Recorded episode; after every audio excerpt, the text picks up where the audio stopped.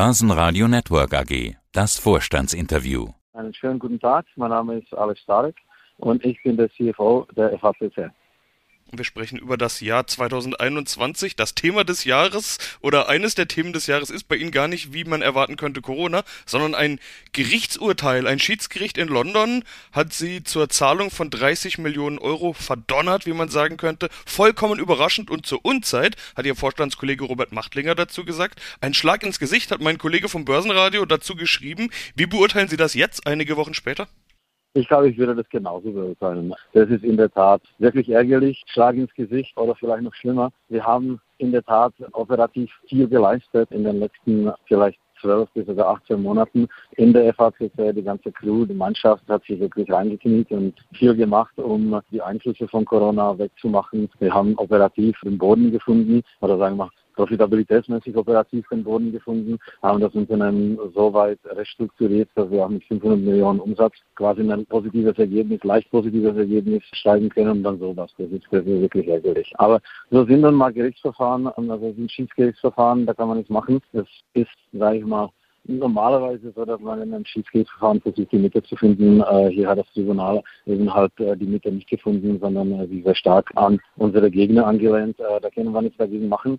Wir müssen mal hinnehmen und einfach äh, über den Hauptes nach vorne schauen. Und äh, wirklich, und das war auch das, was wir der Mannschaft gesagt haben, einfach dieses Gerichtsurteil ausblenden und sich da darauf fokussieren, auf die positiven Sachen, auf äh, das, was wir geschafft haben und, und dann auf den Weg, den wir eingeschlagen, einfach weiterzulaufen hat ja trotzdem Folgen für Sie. Sie mussten die Jahresprognose einkassieren. Das Corona-Jahr 1, sage ich mal, 2020 war ein Verlustjahr für Sie. 2021 sollte zurück in die Gewinnzone kommen. Ja, jetzt haut da dieses Gerichtsurteil voll rein. Viele Jahre zurück liegt ja diese Streitigkeit. Das will ich vielleicht an der Stelle mal noch sagen. Ist ja eigentlich gar nichts Aktuelles. Wie schmerzhaft ist das? Also gerade bezogen auf den Gewinn, den Sie sich ja hart erarbeiten mussten in einem besonderen Jahr wie 2021.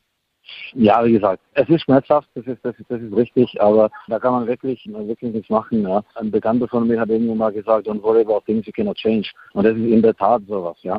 Das ist eine Geschäftsbeziehung, die geht wirklich bis ins 2008, 2009 zurück und sie hat sich halt nicht so entwickelt, wie wir uns das vorgestellt haben und daraus hat sich halt eben diese, diese, diese Gerechtigkeit entwickelt. Ja, da kann man wirklich versuchen, ähm, so schnell wie möglich das Kapitel zuzuschlagen und nach vorne zu schauen. Okay, dann haken wir das an der Stelle mal ab und schauen nach vorne. Ich habe nämlich noch eine Aussage im Angebot, die Ihr Kollege und CEO kürzlich getroffen hat. In unserem letzten Interview hat gesagt, für uns zählt das operative Geschäft und das läuft in die richtige Richtung. Da habe ich mich gefragt, gilt diese Aussage einen Monat später auch noch immer? Sie sind nämlich ein Zulieferer für die Flugbranche und dort wurden die Karten in den letzten Wochen ja gefühlt neu gemischt mit der Corona-Variante Omikron. Es gibt wieder Lockdowns, Flüge und Urlaube werden storniert, Einreisebeschränkungen, viele, viele, viele Fragezeichen. Das hat natürlich Auswirkungen auf Ihre Kunden. Hat das bei Ihnen schon Auswirkungen gezeigt? Also wurden Aufträge gecancelt? Treffen Sie vielleicht selbst irgendwelche Vorbereitungen?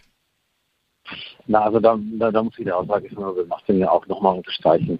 Ich glaube, wir müssen das ganze Thema ein bisschen in Perspektive sehen und wir haben schon vor zwölf Monaten, als also im zweiten Quartal 2020 das Thema hochgekommen ist, uns hingesetzt und, und haben viel und wirklich über viel simuliert. Ich glaube, meine Controller haben da wirklich jede Menge Haare verloren bei den Übungen, die wir gemacht haben, um einfach wirklich rauszufinden, wo werden wir rauskommen und wie wird sich das alles gestalten. Und mir war schon damals klar, dass Thema nicht ein schnelles sein wird, dass es wirklich Jahre dauern wird, bis wir irgendwie wieder in, in die Richtung kommen, wo wir vor Corona waren. Also wir haben uns auf einen langen Winter eingestellt und so sieht es aus. Ja. Wir startet sich.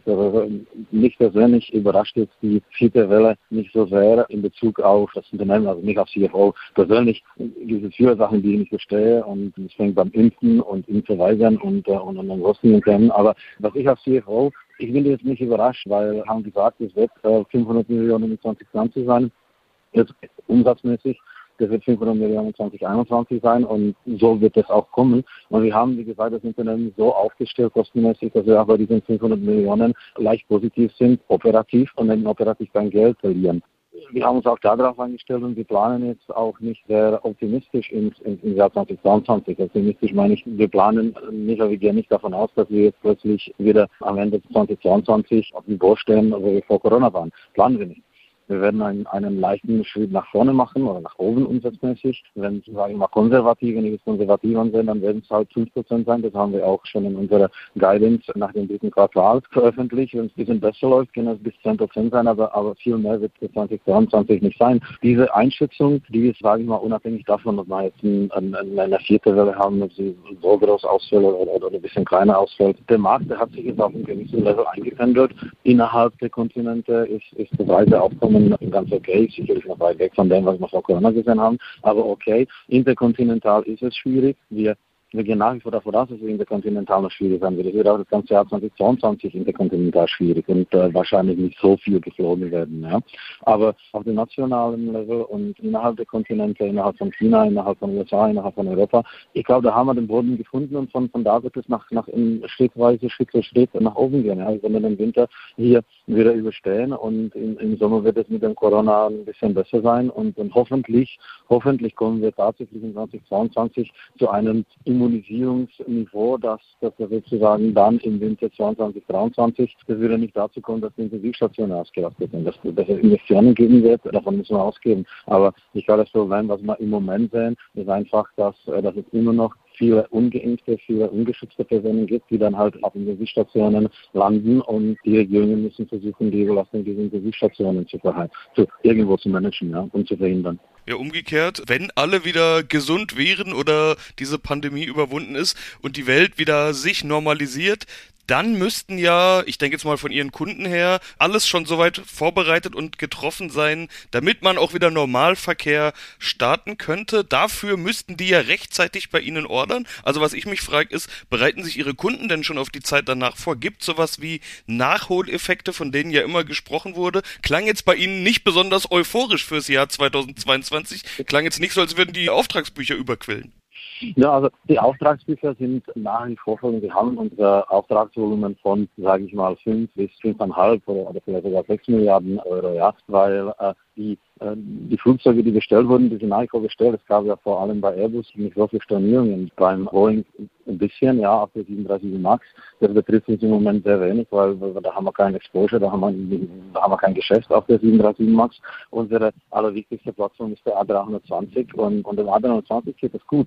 Ja, weil eben, das ist, das ist, das ist eben das Thema, die nationalen und, in, und der, der Verkehr innerhalb der Kontinente, der läuft und da wird ja im Endeffekt der 320 gebraucht und, und das Problem ist im Moment, äh, sage ich mal, der interkontinentale, äh, interkontinentale Verkehr, weil das ist der A350 und, und, und der 787, äh, die Plattform, die dann halt von den Airlines benötigt werden. Wie gesagt, bei uns ist die A320 die, die wichtigste Plattform, da haben wir fast 30 Prozent Umsatz damit. So gesehen bin ich da schon optimistisch. Wie gesagt, man muss halt optimistisch sein, aber, aber, aber realistisch bleiben, ja. Und, und ich glaube, das ist, das ist, das ist die Aussage, die ich, ich machen möchte. Das heißt, wie gesagt, var nach oben wird es gern 2022. Es wird jetzt kein Wunder passieren. Das wird sich irgendwo in, in der Größenordnung 5 bis 10 Millionen, 5 bis 10 Prozent an Umsatzwachstum darstellen. Und wir haben schon immer, wir haben schon, glaube ich, vor einem Jahr haben wir gesagt, es wird irgendwo 2024, 2025 sein, wo wir dann auf FACC wieder Umsatzgrößenordnungen sehen, die wir für Corona gesehen haben. Ja?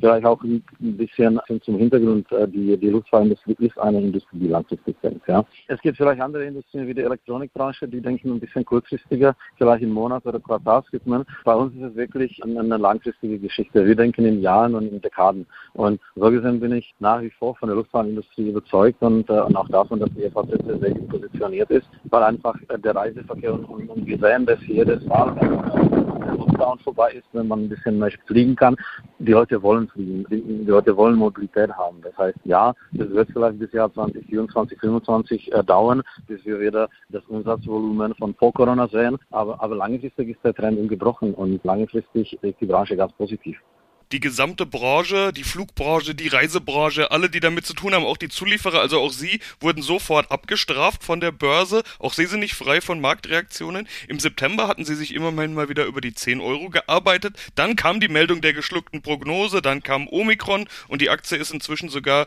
wieder unter 8 Euro gelandet. Wir sprechen hier gerade im Rahmen einer Investorenkonferenz, der Münchner Kapitalmarktkonferenz MKK. Also auch für Sie ist der Blick auf die Aktie heute notwendig. Sie sprechen hier übrigens trotz österreichischem Feiertag, das will ich jetzt hier am Rande auch mal erwähnen. Sie sind also trotzdem hier tätig gerade. Was sagen Sie denn den Aktionären oder potenziellen Investoren gerade? mit der FACC-Aktie ist es, ist ein bisschen schwieriger, ist vielleicht das, das falsche Wort, aber wir haben einfach äh, das Thema, dass, dass die Liquidität in, in, in der Aktie relativ äh, gering ist und so gesehen verursachen solche Augenblicke, wenn dann, wenn dann Omikron kommt oder, oder so Schwankungen in, in, in der Aktie. So gesehen beunruhigen mich die, die Ausschläge jetzt äh, nicht so sehr. Wir haben recht, die Aktie ist jetzt unter Druck gekommen. Es gibt viele andere Aktien, die auch unter Druck gekommen sind. Wir leiden zum Teil mit der Industrie, aber wie gesagt, ich schaue da, ich schaue da nach vorne und, und sehr Potenzial, sehr Potenzial für die Luftfahrt, sehr viel Potenzial für die FACC und gesehen sehe ich auch viel Potenzial für die Aktien. Wir haben vielleicht ein Thema noch nicht so angesprochen, das ist das Thema Nachhaltigkeit.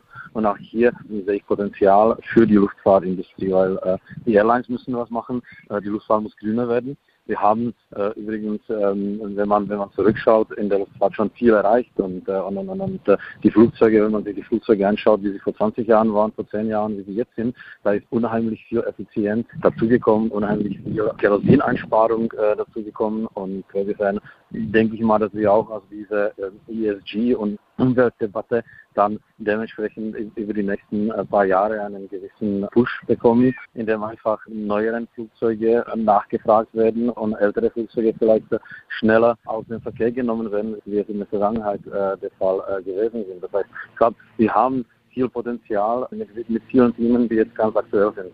Teil 1 Börsenradio Network AG Das Börsenradio